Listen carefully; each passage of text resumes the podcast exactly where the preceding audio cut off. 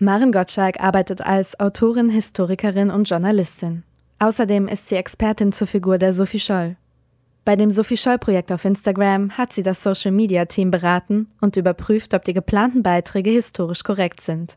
Also als ich dazu kam zu dem Projekt, war es eigentlich schon fertig aufgestellt. Es ging jetzt darum, es wurden die Posts geschrieben praktisch für jeden Tag.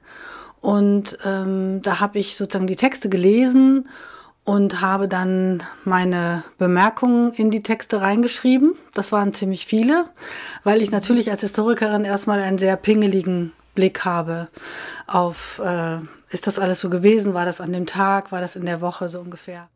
In ihrer sonstigen historisch-journalistischen Arbeit hat sie nicht viel mit Instagram zu tun.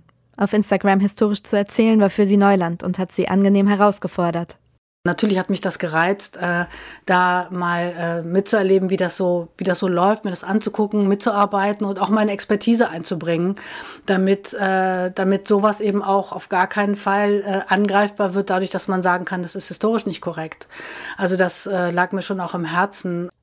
Die AutorInnen des Projektes haben versucht, Lücken in Sophie Scholls Leben so authentisch wie möglich zu füllen. Maren Gottschalk beurteilte diese dann in Bezug auf ihre historische Nachvollziehbarkeit. Es ging darum, den Alltag von Sophie zu erzählen als Studentin in München.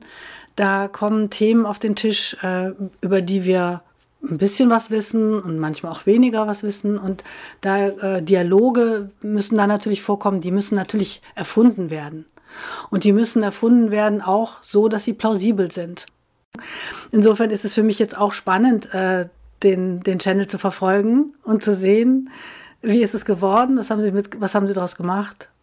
Und, ähm, aber ich, ich, bin, äh, ich bin sehr angetan davon. Es gibt aber auch Kritik an dem Projekt. Ein grundlegender Kritikpunkt ist, dass gerade Sophie Scholl als Widerstandskämpferin ausgewählt wurde. Denn vor ihrer Zeit als Widerstandskämpferin war sie zum Beispiel Gruppenführerin im Nationalsozialistischen Bund Deutscher Mädel. Genau dort könnte jedoch die Anziehungskraft begründet liegen, die von Sophie Scholl ausgeht, findet Maren Gottschalk. Gerade Sophie Scholl ist durch ihre Mitgliedschaft bei den Jungmädels in der Hitlerjugend und dann beim BDM äh, finde ich gerade so besonders spannend, weil ja ihr Weg in den Widerstand viel weiter war als der von Leuten, die schon immer dagegen waren. Gerade sie ist ja ein Beispiel für eine junge Frau, die die gleichen Verführungen, den gleichen Verführungen erlegen ist wie die meisten Menschen damals und hat sich da herausgearbeitet durch Nachdenken. Außerdem bezeichnen einige kritische Stimmen den heutigen Umgang mit Sophie Scholl als glorifizierend. Maren Gottschalk sieht in dem Projekt die Möglichkeit, einem solchen Umgang entgegenzuwirken und Sophie Scholl nahbar darzustellen. Also mir liegt ja gerade daran, Sophie Scholl wirklich ähm, ihr Leben lebendig sozusagen, ihr, ihr Erbe lebendig zu erhalten und sie nicht äh, so als ähm, Denkmalfigur auf einem Sockel zu sehen, als Heilige, äh, die weit weg von uns ist, sondern ich will sie ja auch nah ranholen. Und das macht natürlich dieses Projekt auf ganz besondere Art und Weise. In der Realität ist es aber meistens so.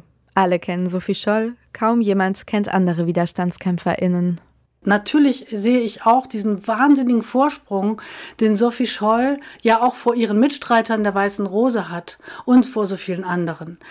Ähm, das ist auch nicht richtig, dass sie diesen Vorsprung hat. Ich bin immer der Meinung, sie steht neben den anderen. Sie sollte nicht davor stehen, sie sollte auch nicht dahinter stehen. Das war auch mal eine Zeit lang so. Sie sollte daneben stehen. Und es gibt viele andere Menschen, die Widerstand geleistet haben, die wir auch kennen sollten. Also insofern kann man nur sagen, lasst uns daran arbeiten, die anderen Menschen auch sichtbar zu machen.